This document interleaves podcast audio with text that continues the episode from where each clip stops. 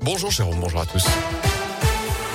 Et à la une, deux tiers des étudiants auront droit, eux aussi, à la prime inflation. Président ce matin du porte-parole du gouvernement Gabriel Attal. Il s'agit des étudiants boursiers et autonomes fiscalement de leurs parents. Alors que Jean Castex a annoncé hier une prime de 100 euros défiscalisée pour ceux qui gagnent moins de 2000 euros net par mois. Ça concerne les salariés indépendants, chômeurs ou retraités, soit 38 millions de Français. Elle sera versée entre fin décembre et le début de l'année prochaine. Autre annonce, les tarifs réglementés du gaz sont bloqués pour toute l'année 2022. Côté réaction, le député LR de l'Inde, Damien Abad, affirme qu'acheter la paix sociale avec des chèques cadeaux, c'est bien, mais que s'attaquer aux causes de la hausse des prix, c'est mieux.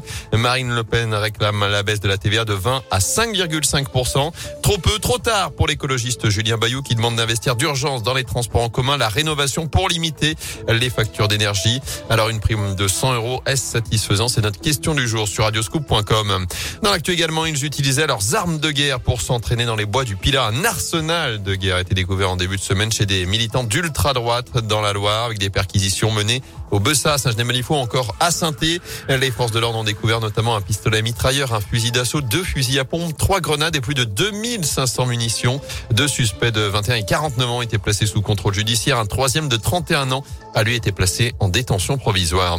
Le mouvement MeToo s'empare du théâtre. Ces dernières semaines, des milliers de témoignages se sont multipliés sur les réseaux sociaux. En grande majorité, ce sont des femmes qui témoignent de situations de harcèlement, de sexisme, voire d'agression sexuelle. 300 personnes étaient rassemblées samedi dernier à Paris pour dénoncer l'omerta et soutenir les victimes qui ont choisi de briser le silence. Pour Julie Rossello-Rochet, dramaturge et co-directrice d'une compagnie de théâtre dans la région, cette libération de la parole a pris du temps car les comédiennes qui parlent peuvent le payer très cher. Le risque, c'est de ne plus pouvoir faire suffisamment de cachets, de ne pas pouvoir reconduire ses droits, de sortir carrément d'un travail qu'on a choisi parce qu'on l'aime, parce qu'on est passionné. Il y a l'idée que le milieu est petit, que tout le monde se connaît, c'est ça qui est délicat. Après, là, ce que le mouvement euh, MeToo euh, suscite, c'est cet effet euh, douloureux parce que parler, c'est retraverser une souffrance, une situation d'humiliation.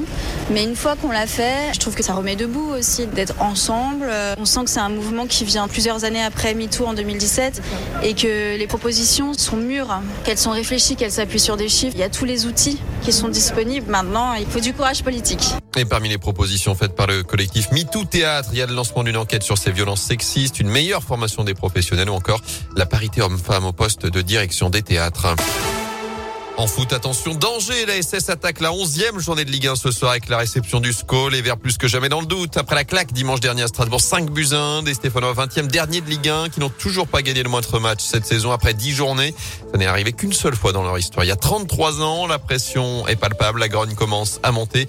On vous en a parlé hier après-midi. La veille du match, trois groupes de supporters ont déployé une banderole cinglante à l'encontre de leur entraîneur. Puis elle, on te laisse 24 heures pour démissionner. Euh, le manager général sous le feu des critiques qui pourrait vivre son dernier match ce soir. Pas de quoi pour autant le perturber. Écoutez-le. Mon action est la même depuis maintenant deux ans et je me considère mission dans ce club. On peut toujours épiloguer. Si on a cette place, c'est qu'on a eu des manques. Donc voilà, on est euh, un petit peu dans le doute pour le moment, mais c'est propre à une équipe qui m'a classé. Puis euh, même si c'est une situation qui est pas évidente à gérer, on est à une place euh, dont on veut s'extirper et on va faire le nécessaire pour. Et les choses peuvent aller très très vite en, football. Et on attend ce match, je dirais pas avec impatience, mais je pense que c'est un match important. C'est de la compète et on sera présent. La réponse ce soir à SS Angers, c'est donc à 21h à Geoffroy Guichard, Claude Puel qui pourra notamment compter sur le retour d'Ivan Masson et de Gabriel Silva dans le groupe, Colo Zedziak, Trauco et Etienne Green sont forfaits pour cette rencontre.